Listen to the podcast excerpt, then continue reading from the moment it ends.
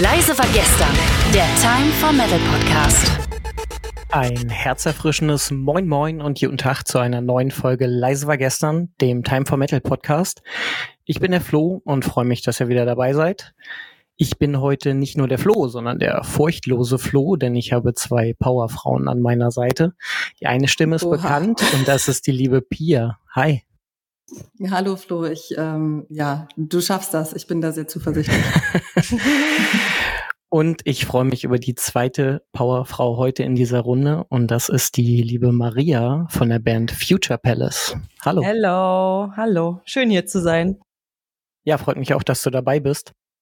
Wenn jetzt jemand noch nie den Bandnamen Future Palace gehört hat, könntest du drei Worte einfach aneinander rein sozusagen, um denjenigen einen kleinen Schubs in die richtige Richtung zu geben, wo er, ähm, an welcher Adresse er bei euch ist?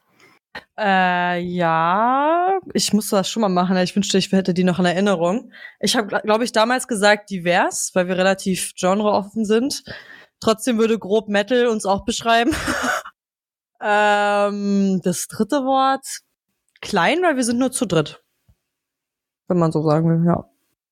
Klein, aber nur weil ihr noch zu dritt seid. Ähm, klein würde ich euch aber gar nicht mehr bezeichnen, auch wenn ihr noch gar nicht lange dabei seid.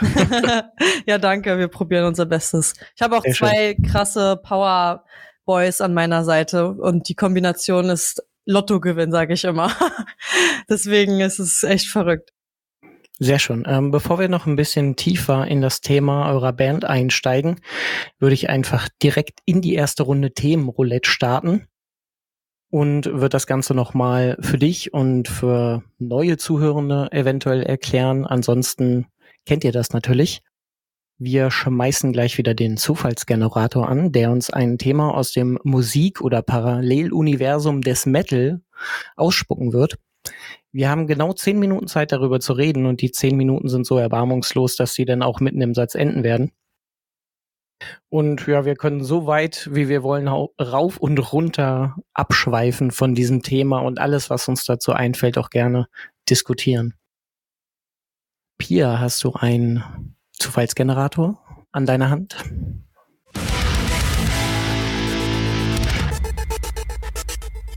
Unser Thema ist, wie laut muss das sein? Der Timer startet jetzt und wie, wie immer hast du als äh, Gast jetzt in dem Fall, Maria, das erste Wort zu diesem Thema. Wie laut muss das sein?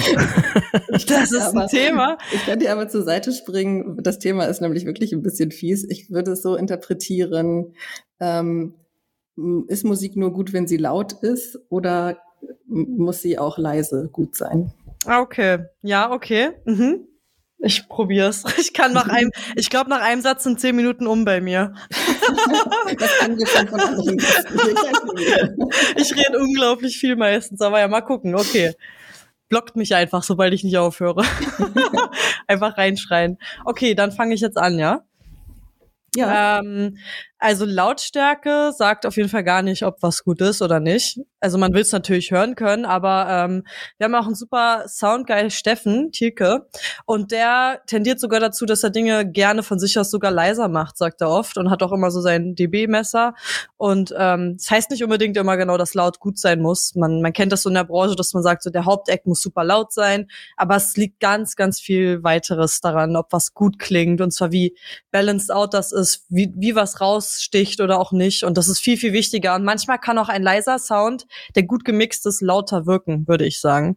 Ähm, weil die richtigen Dinge müssen einfach herausstechen. Weil wenn alles total hochgezogen ist, hört man am Ende dann zum Beispiel den Gesang gar nicht mehr oder also ja, laut heißt auf jeden Fall nicht gleich gut, wenn mich auf die Musik bezogen ist, ja. Mhm. Ich würde da gleich mal gerne anknüpfen mit auch einer Frage an dich. Du machst ja die Vocals bei Future Palace. Mhm.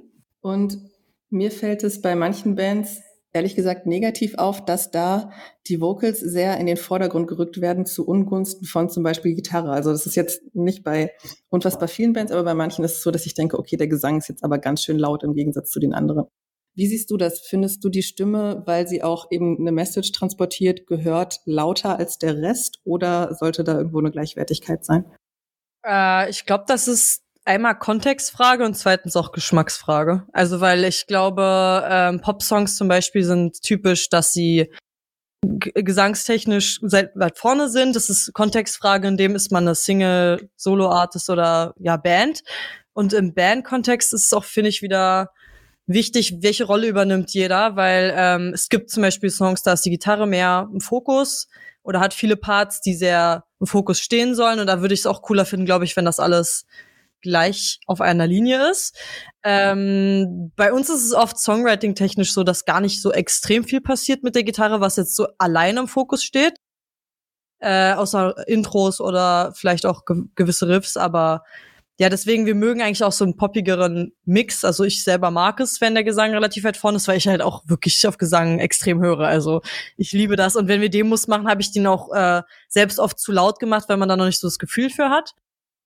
Ja, aber mehr, deswegen ist es so eine Kontextfrage ein bisschen. Ich finde, kommt voll auf die Band an und voll auf den Sound, den die generell haben. Aber wenn du halt einen extrem crazy Gitarristen hast, äh, der jede zweite Sekunde irgendwelche crazy Pattern spielt, dann wäre es komisch, wenn der Gesang viel, viel lauter wäre. so, ja.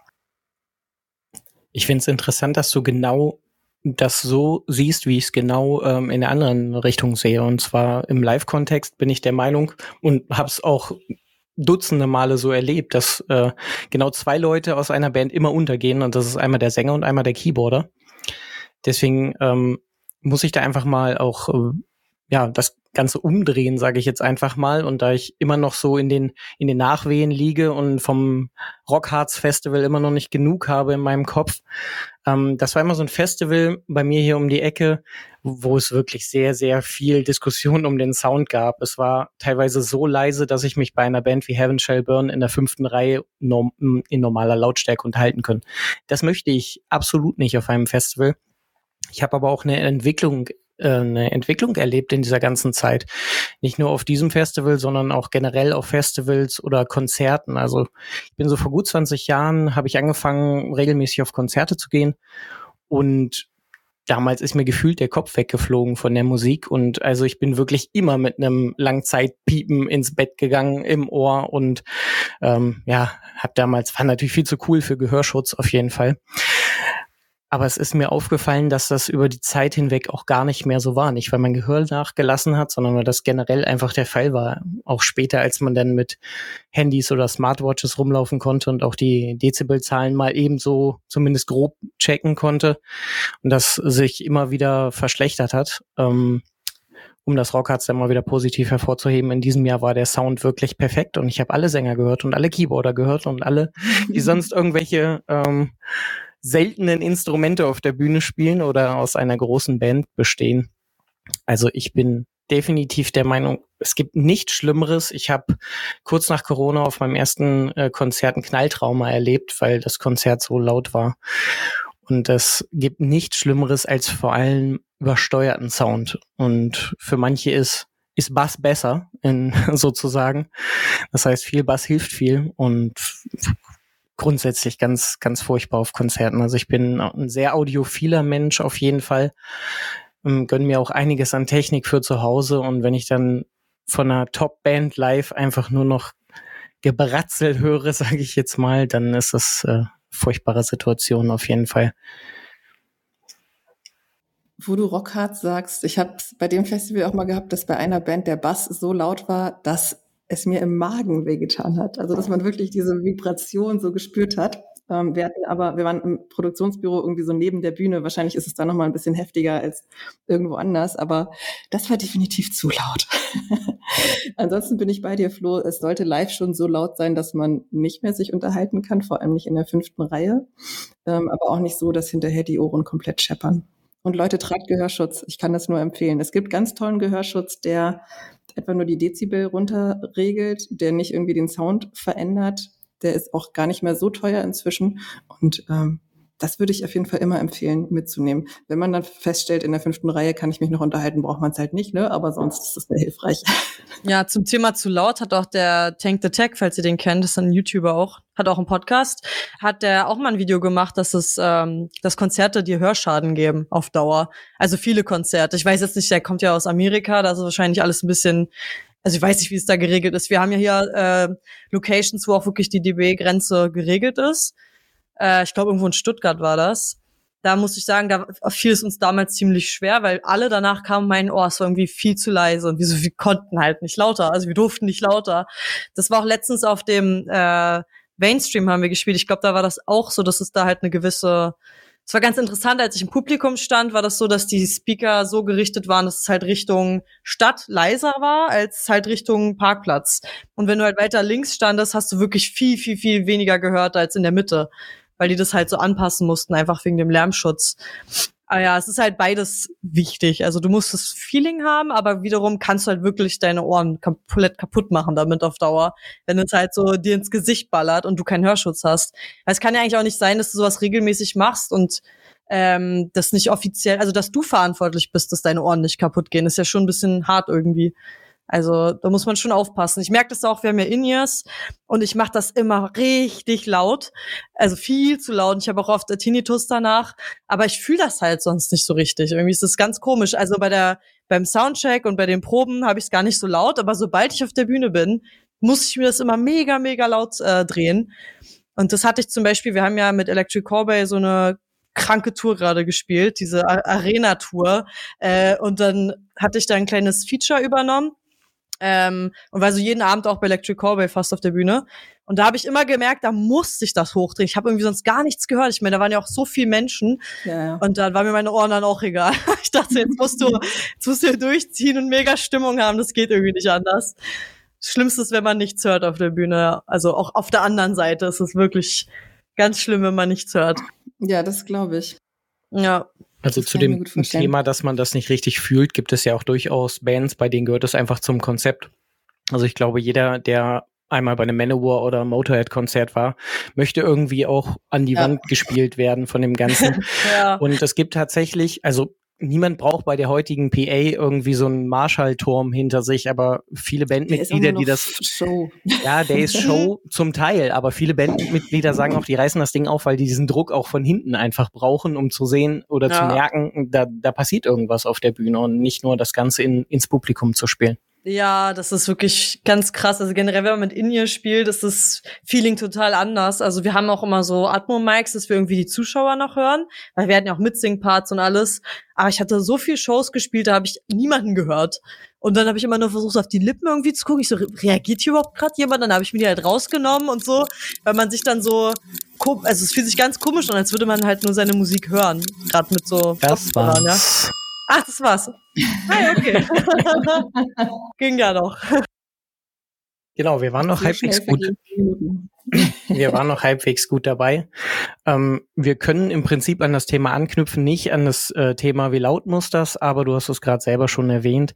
Ihr seid auf den Techno-Train aufgesprungen und wart mit den Crazy Dudes von Electric Callboy unterwegs.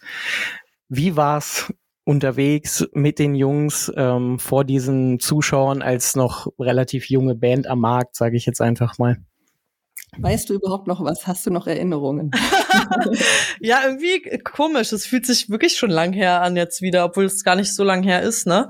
Ähm, es war ganz, ganz krass für uns. Also es war ja aufgestückelt in wirklich ein paar Monate, also immer so kleine Fetzen hintereinander, die Termine. Äh, dadurch ist es irgendwie noch krasser, das alles zu verarbeiten, weil man immer wieder rein und rausgerissen wird. Für uns war das also das Beste, was uns, glaube ich, hätte passieren können, gerade so als Band. Weil, äh, ja, deutsche Riesen-Metal-Band, die super nett sind. Ich kannte den Daniel schon davor. Äh, auf auf äh, Instagram heißt er Danskimo, also nicht den falls es durcheinander kommt. Ähm, und das war eigentlich immer so ein, so ein Traum, dass das mal passiert und dass es dann wirklich passiert war, krass. Also ich konnte es die ganze Zeit nicht glauben, bis ich nicht auf der Bühne stehe. Ähm, und wir sind ja durch ganz Europa mit denen gefahren und haben Größen gespielt. Da haben wir noch in Jahren nicht dran gedacht, dass wir das schon machen müssen. Oder was heißt müssen können. Äh, was wir aber machen mussten, war unsere gesamte Technik aufrüsten, also komplett, weil wir haben ja also wirklich gerade erst irgendwie getourt, angefangen zu touren.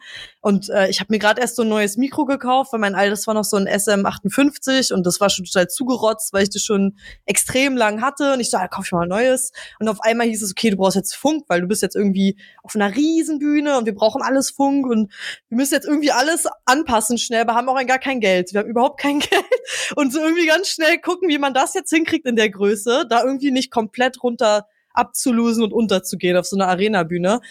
ich muss sagen, ich glaube, wir haben das echt gut geschafft. Wir haben ein super Team gehabt. Wir haben, glaube ich, das Beste aus dem gemacht, was wir hatten.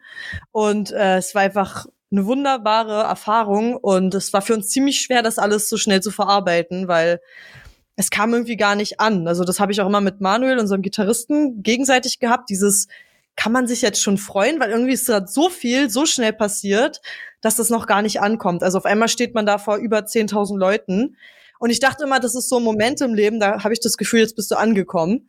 Aber das Gefühl kam irgendwie gar nicht. Also ich war die ganze Zeit noch in diesem Work-Mode, dieses, du musst die Show schaffen, die Show, die, die, die, die, die. Also ich habe immer nur versucht, diese ganze Tour so perfekt wie es geht abzuliefern, weil es ist ein ganz anderer Druck, ob man vor 300 Leuten steht oder vor 10.000 Leuten und dann auch noch als Opener. Und wenn du da was verhaust, bist du halt ziemlich am Arsch, würde ich sagen. Und ich habe mir da sehr viel Druck gemacht, die ganze Tour. Also konnte erst leider so am Ende hin der Tour lockerer werden, das mehr genießen, weil ich mir dachte, das ist jetzt halt das Größte, was geht. Also hier sind jetzt wirklich nur Top-Leute auf der Bühne. Und wenn jetzt hier irgendwas schief läuft, ist echt scheiße so. Das, das, also ich habe es mir ein bisschen sehr streng genommen alles. Ähm, aber im Nachhinein, also am Ende war eigentlich, ging meistens immer alles gut, vor allem dafür, dass wir das noch nie gemacht haben. Und ich bin sehr, sehr happy, wie alles lief. Super, super liebe Jungs und alle haben uns sehr, sehr gut behandelt. Also sehr mhm. cool gewesen. Also von Electric Cowboy. Ja, wie viele Gäste waren schon da? Also ihr wart ja Opener, manche kommen ja dann erst später, wenn der Headliner spielt, aber es war, also wenn da 10.000 Leute am Ende sind, dann sind mhm. ja wahrscheinlich mindestens 5.000 bei euch auch immer schon da gewesen, ne? Ja, also bei den, es gab ja schon verschiedene Größen der Venues innerhalb der Tour. Also die Arena-Shows waren auch ein bisschen unterschiedlich. Ähm, meistens war es schon sehr voll, also bis zur Hälfte oder sogar mehr gefüllt. Mhm. Ich glaube, in Köln war das zum Beispiel so, dass das, also in der Lanxess Arena war das schon super voll. Da waren wir auch so, wow, was krass.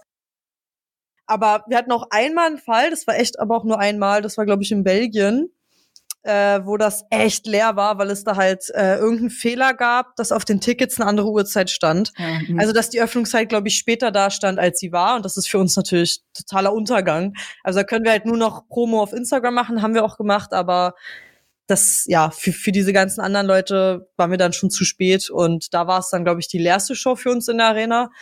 Aber ja, selbst eine leere Arena-Show ist voller als viele Clubshows, ne? also für uns trotzdem geil. Ähm, aber sonst waren wir wirklich positiv überrascht, war es eigentlich schon immer sehr, sehr voll. Und ich konnte jeden Abend den Vergleich sehen, weil ich ja nochmal bei Electric Cowboy auf der Bühne war. Das war dann natürlich sehr, sehr, sehr voll. Aber so viel, also so krass war das gar nicht der Unterschied, was mich sehr gefreut hat. Mhm. Wie habt ihr das Publikum generell erlebt? Ähm, es gibt ja durchaus Leute, die dann sagen, ah, geh mir weg mit den ganzen Support-Bands, ich warte hier auf meine Electric Cowboys und der Rest kann mir gestohlen bleiben, so ungefähr. Wie habt ihr so das Feedback erlebt von Leuten, die ihr euch vielleicht auch zum ersten Mal gesehen habt? Äh, ich würde sagen, da muss man wieder ein bisschen von den Orten unterscheiden. Das ist ein bisschen unterschiedlich gewesen, aber allgemein war es super, super, super positiv. Äh, wir waren nämlich davor, gerade die Tour davor, mit einer Band aus Finnland unterwegs, Battle Beast. Das ist so Power Metal, irgendwie so, wenn man das so verallgemeinern soll, und äh, eine ältere Zielgruppe. Da war es oft so, dass die Leute uns einfach nur angestarrt haben. Und das ist ein ganz anderes Genre. Das ist, das, da mussten wir erst mal reinkommen. Am Ende war die, das Feedback immer lieb von den ganzen Leuten. Wir haben auch einige Fans dazu gewonnen, aber es war für uns sehr verunsichernd anfangs. Und das war für mich dadurch wieder so ein sehr schönes sehr, sehr, sehr, sehr schöner Übergang, dass ich wieder quasi so bei Metal bin. Ähnlich, so ein bisschen familiär war das dann direkt wieder. Jeder wusste, was ein Circle Pit ist, was ein, was sie machen sollen bei einer Wall of Death. Jeder hat auch sofort mitgemacht. Und die Leute, äh, was, also ich würde immer wieder mit denen auf Tour gehen, weil die Leute, die dort zum Konzert kommen, die wollen Spaß haben. Und das ist so angenehm, mit solchen Leuten gegenseitig zu interagieren, weil die machen einfach alles. Die haben Bock und die waren auch sehr, sehr open-minded, hatte ich das Gefühl. Und ähm, wir sind ja schon nicht unbedingt gleich musikalisch, aber auch nicht extrem unterschiedlich. Also weil wir haben ja auch so ein paar poppigere Songs und so, haben Set auch ein bisschen angepasst. Ähm, aber ich würde sagen, allgemein mochten uns die Leute schon sehr. Vor allem war auch lustig, dass wir halt eine deutsche Band waren, weil die meisten ähm, Supports, die ja nach uns kamen, also die Main Supports, waren ja beide nicht deutschsprachig und ich glaube, das hat sehr, sehr viele abgeholt, weil das so eine Verbindung war irgendwie. Und ähm, ja, dadurch, dass ich dann immer noch mal bei dem Feature mitgemacht habe, war das dann eh super doppelt cool für uns, weil dann haben sie sich noch mal erinnert oder mich da halt noch mal spätestens gesehen und äh, ja, also würde ich jederzeit wieder machen, hat sehr Spaß gemacht. Jetzt wart ihr wirklich dann ja tatsächlich am beiden Enden des Metal-Universums, wenn ihr von Battle Beast zu Electric Callboy geswitcht seid, vom Einhorn auf den Techno-Train so ungefähr. genau. Ja, echt, wir haben super viel gelernt, also sehr, sehr viel gelernt. Aber da muss ich dem Publikum recht geben, hm, als ihr zum ersten Mal in meinem Algorithmus irgendwo im, bei YouTube oder Spotify oder dergleichen aufgepoppt seid, habe ich von der ersten Sekunde an gedacht, ihr seid 100% eine amerikanische Band. Ach krass. Da war ich sehr sicher. Ach, Definitiv. Krass, okay, wow. cool, weil ich ja, also Deutsch Muttersprache bin, Muttersprache bin. Äh, das freut mich immer, dass man das nicht so extrem raushört. genau, das soll auch als Kompliment definitiv gemeint sein. Ja, danke schön. Ähm, weil halt sehr viele gute Bands aus diesem Bereich natürlich auch aus den USA kommen. Also die mhm. diese, diesen ja, Stil spielen sozusagen. Vorbilder halt auch für uns, also ja. die, mit denen wir selbst aufgewachsen sind und hingeschaut haben, sind bei mir auch meistens Leute aus der USA, ja. Aber deine Erzählungen spiegeln mal wieder das wieder, was ich so aus Fernsicht immer sehe.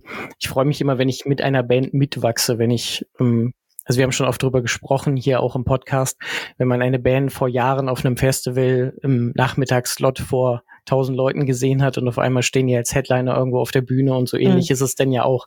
Viele ja. kennen euch und haben euch von ein paar hundert Leuten in, in kleinen Clubs gesehen und können euch dann in der großen Halle erleben. Das sieht man aus dieser äußeren Perspektive natürlich noch mal ganz anders. Ja, auf jeden Fall. Also wir, wir müssen immer noch für uns auf dem Boden bleiben. Das war jetzt, wie waren die Opener? So, das ist was, wo wir noch lange, lange, lange hinarbeiten müssten wahrscheinlich. Äh, aber trotzdem war das krass. Also das war ja wirklich einmal zu erleben, wie das jetzt wäre, war für uns sehr krass, dass wir jetzt ja, wir müssen jetzt erstmal wieder klarkommen, dass wir wieder downsizen quasi. Wir spielen jetzt unsere eigene Headline-Tour im Herbst und äh, man muss die Technik halt die ganze Zeit hin und her jetzt wieder ändern. Ähm, weil wir waren jetzt okay, aber wir wissen jetzt, wie wir eine Arena-Tour spielen können. Jetzt kann uns jeder anfragen, wir sind absolut bereit. Also jeder kann kommen. aber ich gehe mal stark davon aus, dass eure eigene Headliner-Tour ein paar mehr Leute durch diese Auftritte im äh, Support bei Electric Callboy dazu bekommen haben. Ich denke auch, ja. Also wir können es jetzt nicht, man kann es jetzt nicht so extrem verfolgen, aber so bei den Kommentaren, TikTok und weiß ich was, da, da lese ich sehr, sehr oft, ah, ich habe euch bei Electric Cowboy gesehen und fand euch gut, habe euch davon noch nie gehört. Und das haben wir auch dann, wir waren ja ein paar Mal dann beim Merch ähm, nach den Shows. Also wir haben uns eigentlich immer Mühe gegeben, wenn wir es konnten, standen wir da, vor allem meine beiden Jungs. Ähm, und das Feedback war auch immer, ja, wir kannten euch nicht, aber finden euch cool. Also das ist ja das, was man auch erreichen will an dem Abend. Also einige konnten wir, glaube ich, abfangen schöneres Feedback kann man nicht bekommen, denke ich. Ja, auf jeden Fall. Das ist echt cool. Mhm. Pia, was meinst du? Haben wir noch Bock auf eine Runde Themenroulette oder hast du noch irgendwas in deinem Fragenkatalog? ich habe vorher aber noch eine Frage. Ihr seid eine Band, beziehungsweise du als Fronterin, die auch viel Wert auf das Visuelle setzt. Also wenn man sich eure Videos anschaut, da trägst du, ich nenne es jetzt mal Kostüme oder sehr aufwendiges Make-up, sehr aufwendige Kleidung. Ähm, wie wichtig ist dir diese Ausdrucksform über die Musik hinaus auch noch in das Visuelle reinzugehen? Also ist es für dich eine andere Kunst, die du dann zusammenbringst mit der Musik oder geht es für dich auch Hand in Hand? Äh, das geht für mich auf jeden Fall Hand in Hand. Also ich bin ein extrem visueller Mensch. Also für mich, mein ganzes Leben, meine ganze Wohnung ist lila, alles, was ich habe, ist lila, mein Mikrokabel ist lila. Ich bin so ein bisschen krass in der Hinsicht. Also ich liebe Kunst und Zeichnen und Fotos und alles. Ähm, und am liebsten, also freut mich, dass das so auffällt, weil wenn ich mir unsere Videos angucke, denke ich immer, das ist viel zu wenig. Das ist so voll langweilig, das ist gar nicht gut, wir stehen gar nicht, also stich gar nicht heraus und für mich könnte alles quasi noch zehnmal krasser und noch mehr aus einem Guss kommen und so und ich kämpfe mich da immer so durch, so gut ich kann. Wir sind ja drei Leute, es muss uns ja allen gefallen. Ähm, aber ja, das freut mich auf jeden Fall, weil das ist mein Ziel. Ich finde das sehr, sehr schön, das zu verbinden und die Emotion so gut es geht quasi darzustellen. Das ist immer so mein Ziel und das kann von mir aus quasi noch mal hundertmal extremer und cooler sein und ich hoffe, dass dann auch das Budget immer mehr irgendwann wächst, weil das dann noch besser machbarer ist und man kann so viel Cooles äh, animieren. Es gibt jetzt diese neuen Falling in Reverse Videos, die mhm, irgendwie ja. komplett animiert sind, aber da hast du halt wirklich den kompletten Freiraum, alles zu machen. Ähm, und ja, von solchen Dingen träumen wir halt auch schon ein bisschen und ich habe auf jeden Fall einen Haufen Ideen noch und freue mich, die alle umsetzen zu können, hoffentlich bald.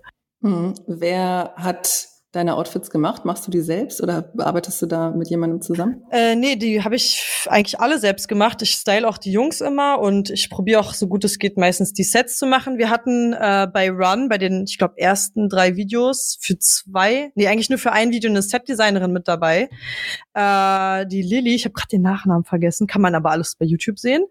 Das war für uns auch das erste Mal, weil ich halt, also ich mache sowas voll gerne und habe halt nur manchmal leider nicht die Zeit dann. Ähm, ja, die hat da geholfen und hat zum Beispiel diese Blumendeko gemacht und hatten so ein paar Sachen besorgt für uns oder auch diese Krone gebastelt und sowas. Ähm, aber das, den Rest machen wir eigentlich immer selbst. Also danach habe ich auch eigentlich jetzt wieder selber gemacht. Bei Dead Inside sieht man zum Beispiel so Blumen, äh, mhm. die da so halb schweben, würde man denken. Die sind einfach nur in so Plastikbechern, die ich da ganz schnell zusammengeklebt habe, reingesteckt und äh, ja, meistens mache ich selbst, genau. Finde ich aber auch ganz cool. Macht mir eigentlich Spaß. Ja, auf jeden Fall. Ähm, wo nimmst du da die Inspiration her? Also wenn man sich das anschaut, das ist ja schon ein sehr breites Spektrum von sehr dunkel, alles schwarz, dann über Blumen bis hin zu, ihr hattet in dem, in dem einen Video dieses Thema mit der goldenen Farbe auch. Wo kommen diese Ideen da her? Eigentlich überall, also aus dem ganzen Leben. Das mit dem Gold tatsächlich war so, dass äh, Manuel, also unser Gitarrist mal meinte, ich würde voll gern mal ein goldenes Video machen. Und ich so, oh ja, say no more. Dann habe ich schon ein ganzes Board erstellt mit so Inspiration und meinte so, oh, das passt perfekt zum Thema und mhm. machen wir das und das und das. Äh, da war, also da habe ich nur dieses Keyword gebraucht. Das ist auch beim Songwriting oft so, dass es dann nur ein Keyword gibt und dann fließen die Ideen. Also wenn ich was gut kann, ist es viel Ideen haben und wenn ich was nicht gut kann, ist es mich konzentrieren. Also das ist halt das ist ganz krass und äh, ja, oder sowas wie Pinterest hat man natürlich auch, dass man da ab und an Sachen sammelt oder ich gucke auch sehr gern Animes und sowas und habe da glaube ich auch mich viel inspirieren lassen in, in meinen Jahren. Ja, aber so, sowas quasi, überall. Oder andere Bands, zum Beispiel bei Paradise haben wir auch diese Szene, das sind ja zwei Szenen, wir hatten das Gold und dann gibt's noch diese Beerdigung. Und da mhm. habe ich einfach mal von My Chemical Romance äh, mich inspirieren lassen und das so ein bisschen neuer gemacht. Ja, also überall quasi, die Inspo. Ja, cool.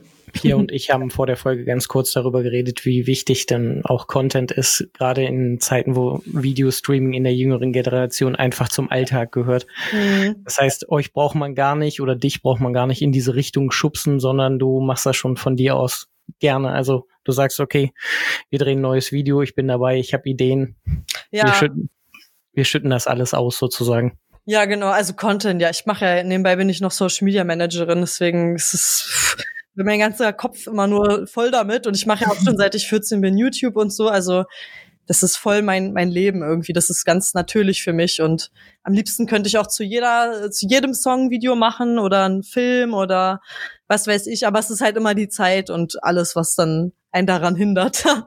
oder ich meinte auch letztens, ich würde es total cool finden, würde man ein Märchenbuch rausbringen, äh, mhm. Songs so. Ja, das das wäre auch noch eine coole Idee. Also ganz verschiedene Medien einfach benutzen, um das auszudrücken, ist, glaube ich, cool. Mhm. Kennst du die Band As Everything Unfolds? Die ja, kommen aus UK? Ja, sehr, gestern hat mir die Sängerin bei Instagram geschrieben, lustigerweise. Mhm. Weil ich habe hier mein Home-Studio fertig gemacht und dann meint sie, das sieht toll aus. Ja, ja. die sind ja auch sehr visuell, also beim ja. ersten Album war es ja so rot-schwarz und jetzt beim zweiten, das heißt ja auch ja. Ultraviolet mit dem ganzen Lila und sie ist da auch sehr dahinter. Finde ich krass, ja. Ich habe mir das auch angeguckt und da war ich fast so ein bisschen, ah, weil ich liebe Lila, ich bin total in Lila und alles, was ich sehe, da, da sehe ich mich auch sehr wieder. Also ich finde es sehr gruselig fast, wie ähnlich da manchmal die der Geschmack ist.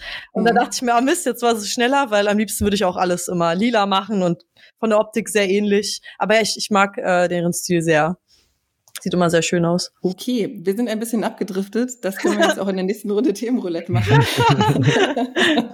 Ja. yeah. Ich würde den Zufallsgenerator starten. Flo, ist der Timer bereit? Jawohl.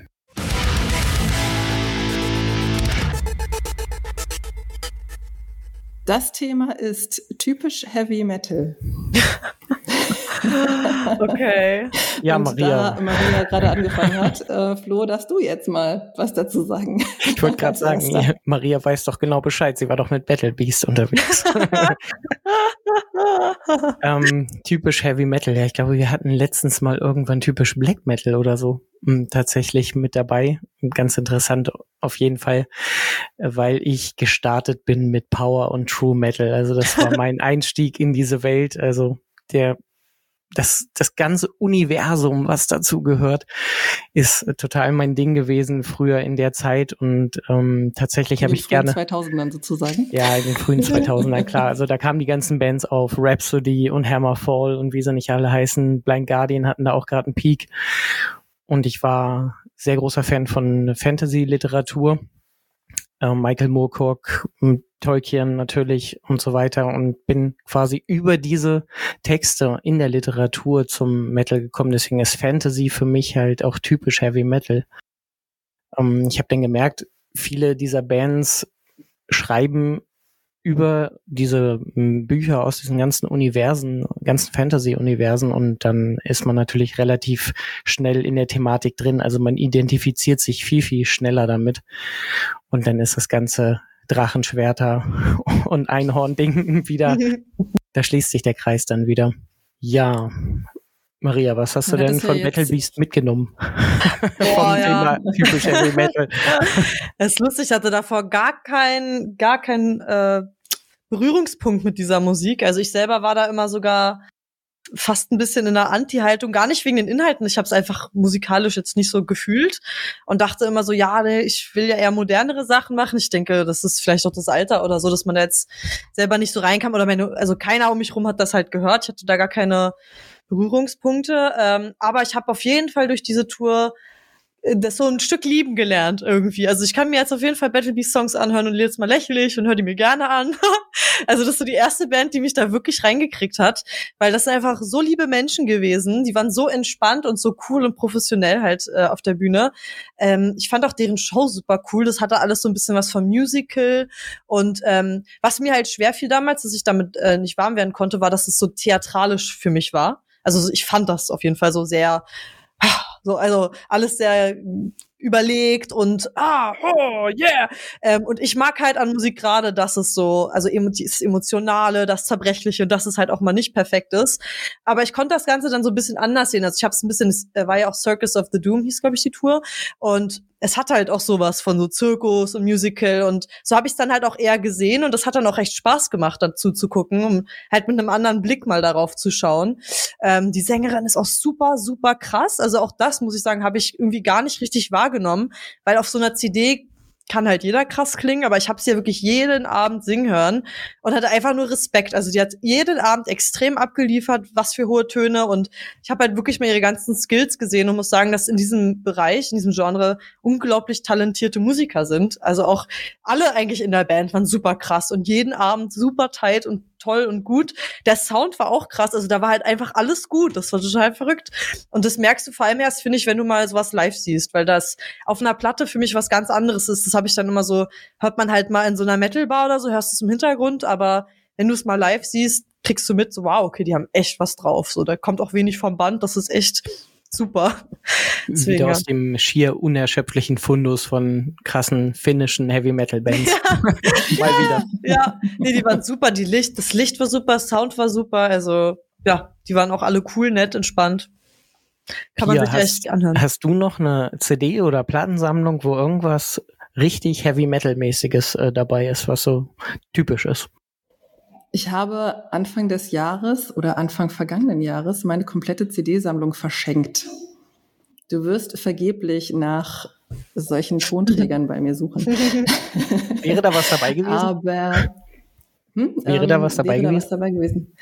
Ja, Rhapsody of Fire hat sie davon genannt, wobei die ich schon sehr symphonisch finde. Also ich komme auch aus äh, ja dem Power oder dem Melodic Metal Bereich und bin dann eben über Death Metal zu Metalcore irgendwann rüber geschwappt. Ähm, was mir immer wieder auffällt, ich höre selten oder ich höre wenig diese Bands, die sehr früh da waren, also die man jetzt so wie Blind, Blind Guardian als ähm, die ursprünglichen Bands von einem Genre bezeichnen könnte oder würde. Und ich finde es dann immer lustig, wenn ich diese Bands dann doch mal höre, dass ich dann denke, oh, das klingt ja wie XY. Und dann merke ich aber, nee, it's the other way around. Die Band war inspiriert von Blind Guardian. So, ne? Also ich, ich finde es krass, wenn man sich dann doch mal mit diesen Bands beschäftigt, was ich eben, wie gesagt, selten mache, dass man dann viele, viele Sachen findet, die andere Bands inspiriert haben. Stimmt, ja. Das finde ich auch spannend, weil ich ja gar nichts damit zu tun hatte. Und es fing ja alles früher an als jetzt Metalcore.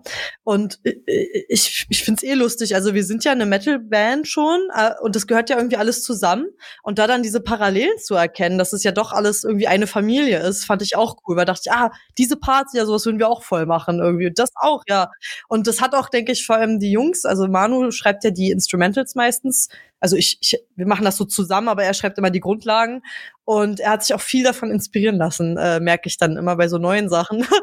Wo ich manchmal sage, okay, jetzt geht jetzt, also Johannes und Manu, die, die stehen voll auf sowas, die hören das auch gerne und so, auf, auf Tourfahrten und so. Und dann sage ich immer, okay, jetzt, jetzt geht's ein bisschen sehr in die Richtung, jetzt müssen wir mal ein bisschen, jetzt wird schwierig, da irgendwie eine Brücke zuzukriegen irgendwie. Ähm, aber ja, da kann man auf jeden Fall viele Parallelen sehen, das finde ich auch immer spannend. Also auch beim Metalcore zu solchen Bands dann wieder. Also es ist ganz cool irgendwie zu sehen. Ja, man sieht dann wieder, wo es herkommt, wo die Wurzeln. Genau, so eine Evolution quasi. Aber das war auch was, weshalb ich da immer ein bisschen schwierig, ähm, also es fiel mir halt schwierig, weil ich das Gefühl hatte, hat sich da denn viel verändert im Laufe der Jahre in diesem Genre? Also, weil es hat sich, haben sich ja dann eher neue Genres einfach entwickelt, ne? Also, weil ich finde zum Beispiel Metalcore kann man schon einen Unterschied erkennen, ob man jetzt 2010 Metalcore hört Crapcore oder so oder, oder jetzt halt reinhört, wo ich finde, dass jetzt viel mehr elektronische Parts drin sind und äh, viel mehr Gesang ist mittlerweile Metalcore. Also da kriegt man, finde ich, so eine äh, Bewegung mit. Ich, aber ich bin ja auch kein aktiver äh, Heavy Metal Hörer. Also ich, ich schätze mal, Metalcore ist ja sowieso sehr modern ausgerichtet und offen für neue neue Einflüsse, eben auch, dass man sagt, man macht viel mehr mit elektronischen Sachen oder äh, man arbeitet auch wirklich mit den technischen Möglichkeiten, die man hat im Studio, dass man sagt, dann packe ich hier jetzt halt nicht nur einen Effekt drauf, sondern zehn, damit es den Soundeffekt hat, den ich da am Ende haben möchte. Und ich denke, das ist im Heavy Metal anders. Da will man eher diesen urtümlichen, diesen klassischen Sound haben sobald man da zu viel reinpackt, dann ist man, glaube ich, ziemlich schnell wieder in einem anderen Genre. Ja, ja, das ist mir nämlich auch aufgefallen. Das ist halt, also es hat viel 90s, 80s äh, Elemente, die halt einfach bis heute drin bleiben. Weil das dachte ich mir dann auch so, krass, wer, wer, wer hört das denn jetzt neu so? Also das ist ja sowas Nostalgisches, äh, irgendwie, was es schon lange gibt, aber ich, ich fand es immer so verrückt, weil ich fand es überhaupt lustig, dass wir damit auf der Tour waren, weil ich dachte, irgendwie, also bis heute weiß ich nicht genau, wie das passiert ist von, also wir wurden ja von denen gefragt, von dem ähm, Keyboarder, und der meinte, er hat uns einfach auf Spotify gefunden und fand uns cool. Und das war dann die Geschichte, weil ich dachte mal, wie passt das denn irgendwie zusammen? Und haben wir halt probiert, dass unser Set irgendwie dazu passt. Äh, und es, wir dachten auch anfangs, es ist doch fast unmöglich, dass Leute uns jetzt hier mögen werden, weil wir genau nicht das machen. Wir machen ja genau sehr neue Dinge, sind sehr offen. Ähm, aber da waren wir auf jeden Fall, da lagen wir falsch. Also die Leute waren wirklich offen und haben auch teilweise gesagt, ich habe das davon noch nie gehört, so eine Musik. Finde ich cool, ihr wart jetzt die Ersten in der Richtung und hören wir uns mal öfter an. Mhm. Ich mir, okay, perfekt, cool. Wenn man sich zum Beispiel auch anguckt, wie In Flames entstanden sind, die hatten das Ziel, dass sie eben Heavy Metal machen, aber mit harsh Vocals, also mit Screams und so weiter. Ne? Und ja. zack, hast du ein neues Genre Melodic Death Metal. Stimmt, ja. Da waren ja auch unsere Freunde von Imminence äh, mit denen auf Tour und wir ja. haben ja denselben Soundtechniker, also haben wir da ganz viel von der Tour auch mitgehört, miterlebt. Die waren ja da komplett. Mhm. Und der hat das dann ja auch oft verglichen, meint so, ach, das war mit den Zuschauern da auf jeden Fall auch super schwierig für, für die Band, für Imminence, die ja auch eher Metalcore machen. Ja. Äh, weil das halt, ja, da sind manche entweder festgefahren oder ein paar mögen dich. Ähm, aber ja, es ist halt sehr interessant, wie unterschiedlich die sind, die diese Genres. Maria, du hast ja gerade schon erwähnt, wie visuell du bist als Mensch. Ähm, was ist denn visuell gesehen für dich typisch Heavy Metal, also auf der Bühne, wenn du mir jetzt so an so ein typisches Bühnenoutfit oder Stage äh, Boah, ja. Stage Design denkst. Okay, ich hätte so, also ich, ich habe jetzt es eher so über Battle Beast kennengelernt, aber ich habe danach auch mehrere Bands gesehen. Ich würde sagen, eine Weste, also wenn man jetzt so ein Mann-Outfit hat, so eine Weste, lange Haare, enge Hosen, äh, die so ein bisschen vielleicht verwaschen sind. Ähm, Flammen, auf jeden Fall müssen irgendwo Flammen sein. Ähm, ja, und ganz, ganz crazy Gitarren. So ganz drüber krasse Gitarren. Und ich finde, dass Fantasy das eigentlich auch immer super beschreibt. Also das Banner muss eigentlich das irgendwas. Das auch schon mit dem ja. Thema. Ah, okay. da hat der Timer wieder zugeschlagen. Es wird jetzt eingeladen, abzudriften in lustige Bandvideos ja, ja, und so. Stimmt, stimmt, ey. Ach. Lustige Bandvideos ist ein äh, Thema für das nächste Mal, weil ich von meiner Seite aus würde dich sehr gerne wieder dabei haben, Maria, ja. weil du bist ein Mensch, der so viel zu erzählen hat, dass wir bestimmt noch mal eine Folge machen können in Zukunft. Ja, voll gerne. Ich sag ja, ich kann sehr viel reden. Aber das finden wir sehr positiv auf jeden Fall. Und ähm, zum Ende einer Show sagt auch der liebe Kollege Kai immer, wir zahlen GEMA und deswegen darf sich unser Gast einen Song aussuchen. Dieser Song wird am Ende der Folge gespielt den darfst du dir wirklich aus dem kompletten musikalischen Universum aussuchen. Also da gibt's alles kann, nichts muss. Ja, ja ich hab, darf auch von Future Palace sein. Genau. Okay, ja, da muss ich, glaube ich, so eigensinnig sein, weil wenn man es darf, macht man es eigentlich immer. auch wenn ich es eigentlich hasse, aber ich würde da einfach mal unseren neuen, neuesten Song Malthus äh, ja, hinschicken ins Outro jetzt. Hört den euch gern mal an. Ja, da freue ich mich gleich mit, weil das ist nämlich einer meiner Lieblingssongs von euch. Ah, nice, das freut mich. Sehr also cool. hört ihr jetzt, liebe Hörer von Leise war gestern, den Song Malthus von Future Palace. Und wir wünschen euch viel Spaß damit. Vielen Dank, Maria. Das hat sehr viel Spaß gemacht. Vielen Dank ja, dir natürlich, danke. wie immer. Und viel ja, Spaß mit dem Song. Ja. yeah, yeah. Schön Headbang und so.